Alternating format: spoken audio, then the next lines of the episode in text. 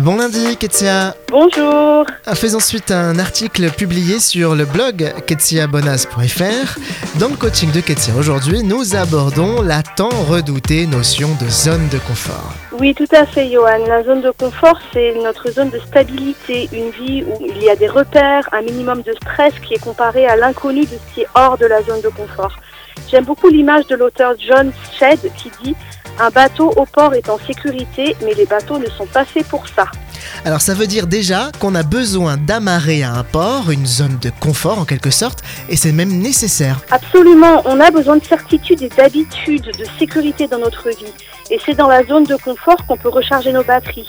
Mais pour continuer l'illustration, le bateau va se ravitailler au port et ensuite il part naviguer les mers. Et c'est la même chose pour nous. Il y a un monde de possibilités en dehors de notre connu et ça vaut vraiment la peine d'être exploré.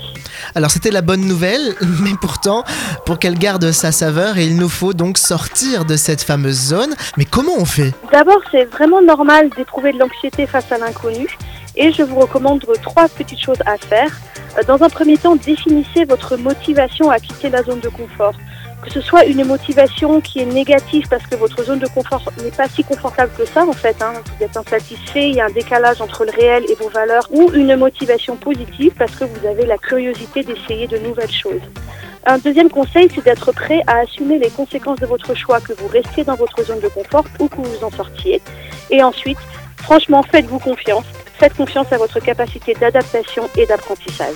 Top, à la semaine prochaine, Ketia. Au revoir.